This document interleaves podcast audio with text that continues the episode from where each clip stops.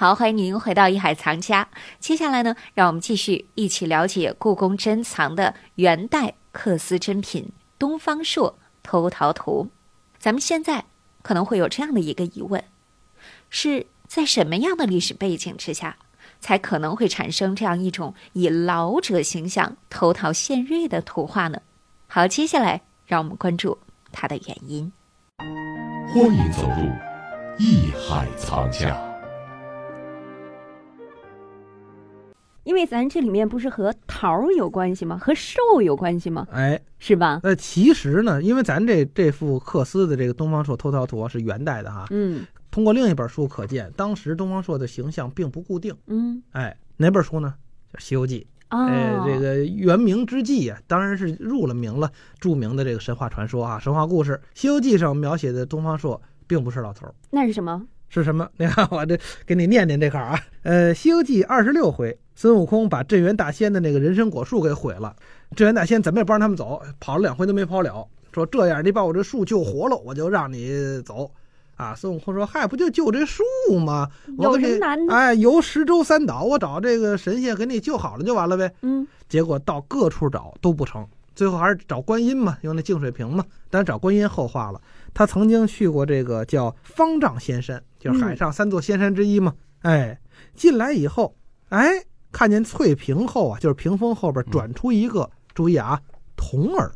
一个小道童。这道童怎生打扮呢？这后边就是一段这个韵文，说诗不是诗啊，这个过去小说里都有这种韵文，叫赞赋闲文。为什么有这个呢？就是为唱。说书的人过去都是带唱的，是吧？嗯。说说书，他怎生打扮？当当当当当当当。那您现在给我们唱哎一个弹起弦儿来唱 这个，但是这个怎么唱已经不知道了啊！我我还是得给您念啊，说他身穿道服飘霞烁，腰束丝绦光错落，头戴冠巾不斗星，足蹬芒履游山岳，山岳得念山岳啊。嗯，炼元针脱本壳，躬行诚实随意乐，识破源流精气神，主人认得无须错，陶明今喜寿无疆，甲子周天管不着，转回廊登宝阁，天上蟠桃三度摸，飘渺香云出翠屏，小仙乃是东方朔。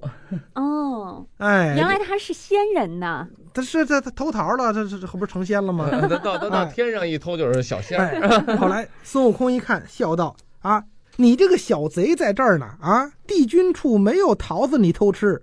东方朔赶紧敬礼：“哎呀，说老贼，你上这儿干嘛来了？我师傅没有仙丹，你偷吃。你看，这孙猴说说这儿可没桃儿让你偷啊。”对，啊，那个东东方朔说：“哎，这儿可没有没有这个丹让你偷啊，嗯因为孙悟空也偷仙丹嘛，东方朔偷桃嘛，嗯哎，而且这是很说明这是南方人啊！你看嗯这个没有桃子你偷吃，明显是南方的这种呃语语语句言排列哎语句排列是吧？哎，那为什么东方朔变成一小童了？他在孙悟空面前，他能成为一老人吗？ 不，他本身出来就是一个小童的打扮啊，嗯，所以可见在明朝的时候，对大多数人来说，东方朔是一个小孩儿，嗯，就是小童，嗯，因为大多数人认为小童去偷桃。偷一个桃儿，或者偷肉，或者偷酒是合适的。对，所以一个咱们老小头的时儿候去可能会出现这样的 事情。哎。老头儿去偷这个是不合适的，所以可见，一直到明朝中叶以后，这个 资本主义萌芽兴兴盛以后，一直到后来清代异族统治，嗯，人们才把一个老头儿、老人儿，哎，他去贼眉鼠眼的，甚至有很可乐的去偷桃儿，把他这两个意象结合在一块儿。因为过去中国人讲究老要张狂，少要稳，可没能张不能张狂到偷东西的地步。嗯，哎，这个老头儿真去偷桃儿去了，啊这说明是在这个资本主义萌芽之后，甚至于说就是中国传统的这种礼教被稍微的有一点冲击之后，颠才覆会了一些东西，嗯才会有这个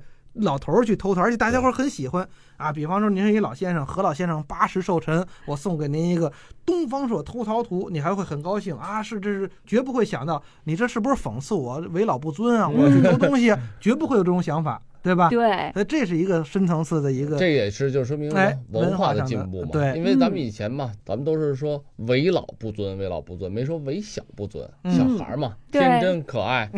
说有个小毛病啊，对吧？等等啊，大家都会就是很正常的，就是予以这么看宽容对待。对嗯，这个，所以说呢，为什么咱们说这张画的东方朔偷桃呢？嗯是一种幽默在里头，嗯嗯，也在于此。而且呢，你别忘了这是元代的，嗯元代的科斯作品，也就是说那个时候啊，就是我觉得就是人的思想啊，已经因为他那个正好也是少数民族统治嘛，咱们说嗯异族统治。对，当然，这件作品肯定不是什么。肯定不是一个少数民族的人，肯定是像我原来说的，肯定是南方的匠人，因为从宋以后嘛，嗯真正的这个工匠有都传播到了这个江南一带。到这个时候呢，哎，元朝的时候呢，他因为什么思想观念不像咱们说汉文化，不像嗯经历过什么宋啊、那个时候的那么强的那种文化。你想唐宋嘛，嗯汉人民族这种统治啊，嗯越来礼教啊等等东西都很很很严谨。嗯，哎，到了元朝的时候，出现了这么个作品。这件作品呢，我相信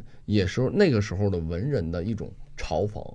嗯，因为呢，说句老实话，在那个时候的中国的文人，为什么袁世家也是很有名的啊？就咱们以前讲过一些作嗯品啊、等等啊，倪瓒，呃，嗯他他那个时候的一些文人都是一种什么思想？既呢知道这是一个大大一统的时代，一嗯，个国家，嗯同时呢又很想啊，就是恢复组织啊，恢复咱们的的这个民族统治。嗯，所谓这种咱说汉民族啊，这嗯种中原民族的这种心态还在里头。中国的文人思想，像赵孟俯啊什么等等，嗯，都是充分的释放。嗯就是第一呢，他在那个特殊的时代，文人有这种境遇；第二，少数民族呢，这种异族的统治呢，对于中国的这种传统的文人思想，并没有太过分的加以限制，嗯而是采取了一种尊重的态度，嗯，就是说我让你释放出来，嗯但是我就是统治，嗯，对吧？反正不让你当官儿，你啊爱，但当是呢，官你儿统治呢，对虽然你的你的族群可能你是一个比较，就是在他们来说，那时候汉族呢并不是大种族，那时候我嗯们蒙古族是第一高贵民族，汉人男人但是的他第三统等、第四等嘛，但是他同时呢，他有尊重你的文化，嗯所以你又释放出来，你又表达出来。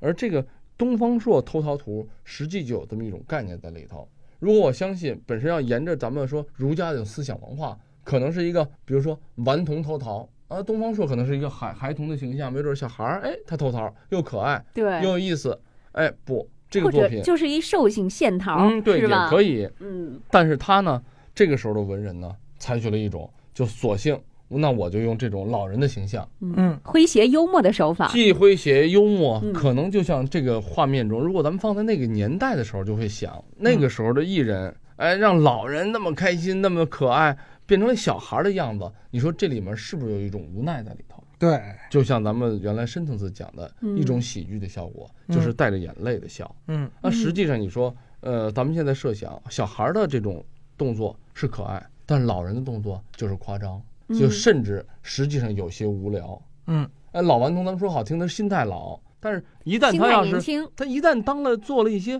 比如说为老不尊的事儿，那就不是可爱老顽童了，那就是为老不尊了，嗯，对吧？所以就是说，很多时候就差这么一点儿，也也以至于咱们现在看到东方朔偷桃，不管它有多少含义，同时这里面还有很深的社会的思想在里头。嗯，这种思想就是在元代特殊的这种政治这种文化背政景治文化下，背景下，嗯一些人的创造，对吧？因为他的对思想，呃，这个时候开放了，嗯，没那么多限制了，嗯但是它反映的东西就是它有它的那种文人的寂寞，嗯嗯文人的一种孤寂，一种你看他的手工业者非常厉害，水平也很高，给皇帝那时候给皇家，你给我做限售，嗯那怎么办？好吧，那我就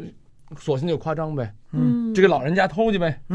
反正有这么个典故，呃，嗯也没有错误。哎，那个时候的皇帝也不懂得太多的追究，行啊，老头儿挺好啊，可爱，来，就是他了，嗯留下来了。嗯如果你可能给，比如说明朝的皇帝，给汉人的皇帝，朱棣也给谁看？比如他挂这什么意思嗯啊？这这多不好看呀！嗯还老人还偷桃，为老不尊，你这没准你这寓意不好，我要斩首。那个时候没有，挺好，可爱，嗯这就流传下来了。实际那个时候的思想，我想那个时候的文人是不是有一种嘲讽，嗯有一种里面的讽刺嘛？对，哎，反正我就这么夸张呗。这个你刚才咱们看到这画面，大嗯家以后有机会可以去搜一下啊。嗯因为这个老人刻画的确实非常好，活灵活现，对惟妙惟肖，嗯可爱顽皮，但是你想，他要是一个八十岁的人，那这样的话也是有点这种搞怪哈，啊搞，怪的东西在里头。对对对对对，嗯，那有些文化是不允许的，嗯，对吧？所以说挺有意思。您正在收听的是《艺海藏家》。感谢您收听本期《艺海藏家》，欢迎关注我们的《艺海藏家》节目同名公众号，这里会有节目同期录音以及文字、图片内容，可供您随时欣赏了解。我是永峰，代表制作人王鑫，感谢您的收听和关注。下期我们《艺海藏家》再会。本节目由喜马拉雅独家播出。